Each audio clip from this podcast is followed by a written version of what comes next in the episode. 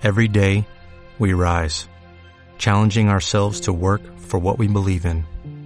At U.S. Border Patrol, protecting our borders is more than a job, it's a calling. Agents answer the call, working together to keep our country and communities safe. If you are ready for a new mission, join U.S. Border Patrol and go beyond. Learn more at cbp.gov/careers.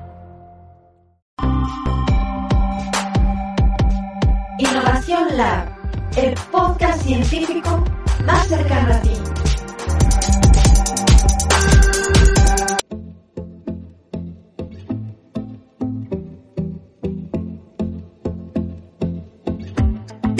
¿A qué se debe el olor desagradable del pescado? De los componentes principales del pescado, el 98% son agua, proteínas y lípidos, mientras que el 2% restante son carbohidratos, vitaminas y minerales. La composición química del pescado varía de acuerdo a las distintas estaciones del año, las zonas geográficas de donde estos proceden, así como de las etapas de madurez y de su tamaño. Para comprender los mecanismos de alteración que sufre el pescado, hay que tomar en cuenta las distintas especies y la diversidad de las microfloras bacterianas, que depende principalmente del origen del pez y de su entorno. Los primeros cambios que ocurren en el pescado son causados por las enzimas que están presentes en los tejidos y en su sistema digestivo, así como a la oxidación de los lípidos. Esto promueve el crecimiento de bacterias, las cuales son responsables de la alteración del pescado. Estos cambios se pueden clasificar en procesos de distintos tipos, como microbiológicos, químicos y físicos. El grado de frescura del pescado se puede evaluar utilizando métodos de análisis sensorial, microbiológicos y químicos. Pero ¿y a todo esto a qué se debe el olor desagradable del pescado? ¿Quién no lo ha percibido? El mal olor se debe principalmente a las bases volátiles, que es uno de los criterios principales que se utiliza para evaluar la calidad del pescado. Pero ¿cuáles son las bases volátiles? Estas bases están conformadas por el amoníaco, la dimetilamina, la trimetilamina y otras aminas de bajo peso molecular, que tienen las propiedades de ser alcalinos y volátiles. El amoníaco y las aminas volátiles se forman a partir de proteínas que son degradadas por bacterias y por autólisis. Las proteínas hidrolizadas forman aminas ácidas, las cuales pasan por un proceso de desaminación para formar amoníaco y diversas cadenas de carbono e hidrógeno. Las aminas ácidas pueden pasar por otro proceso llamado descarboxilación, en donde se forman aminas volátiles. La dimetilamina y la trimetilamina se producen a partir del óxido de trimetilamina. El contenido de óxido de trimetilamina depende de la especie del pescado. Esta molécula es muy importante en la vida del pez porque juega un rol muy importante en la osmorregulación. El óxido de trimetilamina, cuando se refrigera de una temperatura aproximada de 0 hasta 4 grados centígrados, es degradado por bacterias como Shewanella putrefaciens y Photobacterium fosforium. Además, actúa como una enzima de origen bacteriano llamada trimetilamina óxido reductasa, formando trimetilamina. Particularmente tiene un olor a amoníaco. En cambio, si el óxido de trimetilamina se congela a menos 20 grados centígrados, ocurre la degradación por autólisis, que consiste en la acción de una enzima presente en el pescado, la óxido de trimetilamina dimetilasa, formando dimetilamina y formaldehído o formol, lo que causa que la carne se endurezca. Pero ¿cuáles son las fuentes de variación del contenido de bases volátiles? Las fuentes de variación de este contenido son distintas y actúan a distintos niveles. Primero tenemos la especie como una fuente de variación. Los pescados cartilaginosos, como las rayas y el cazón, son más ricos en óxido de trimetilamina que los otros pescados. Recordemos que el óxido de trimetilamina es el precursor de la dimetilamina y la trimetilamina.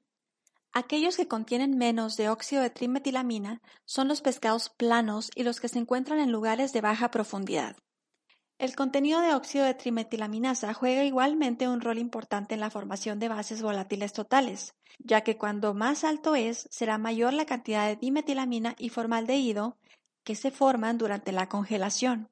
Entre las especies, las que mayor contenido de óxido de trimetilaminasa tienen son aquellas que pertenecen a la familia de los gádidos, como el bacalao común.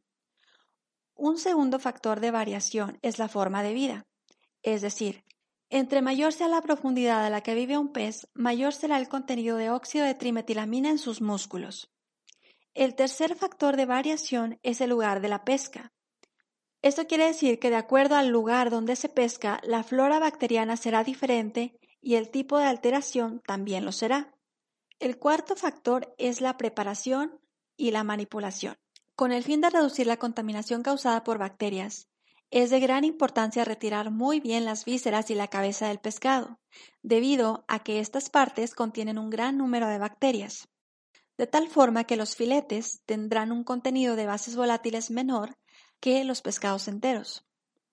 También se debe evitar la manipulación ruda del pescado, porque los daños físicos facilitan el acceso a las enzimas y a las bacterias que causan precisamente esta degradación. Como quinta variable tenemos la forma de acondicionamiento o la conservación. Las aminas volátiles pueden ser lixiviadas cuando el pescado es almacenado en hielo líquido o en hielo en escamas, causando una disminución en el contenido de bases volátiles. Pero de forma contraria, el embalaje de un pescado conduce en general a un elevado contenido de bases volátiles, porque las aminas volátiles no pueden escapar. Esto mismo ocurre para el acondicionamiento con aspiradora, ya que este método estimula la producción de trimetilamina mientras que incrementa el contenido de bases volátiles. Un acondicionamiento con atmósfera rica en CO2 permite la disminución del contenido de bases volátiles para ciertas especies, como por ejemplo el salmón del Atlántico, merlo, entre otros. Un embalaje inteligente, por ejemplo, permitirá visualizar el cambio de contenido de bases volátiles en tiempo real, usando el cambio de color de un detector. Pero cuidado, no hay que confiarnos. Un contenido bajo en bases volátiles totales no significa forzosamente que el pescado se encuentra en buenas condiciones. Hay que tomar en cuenta otros indicadores de alteración o de frescura para asegurar que el pescado es comestible y realizar pruebas organolépticas. Por ejemplo, el almacenamiento en hielo líquido conduce a una disminución de bases volátiles, esto debido a la lixiviación. Sin embargo, en ocasiones el pescado no cumple con los estándares de calidad después de que se realizan las pruebas organolépticas.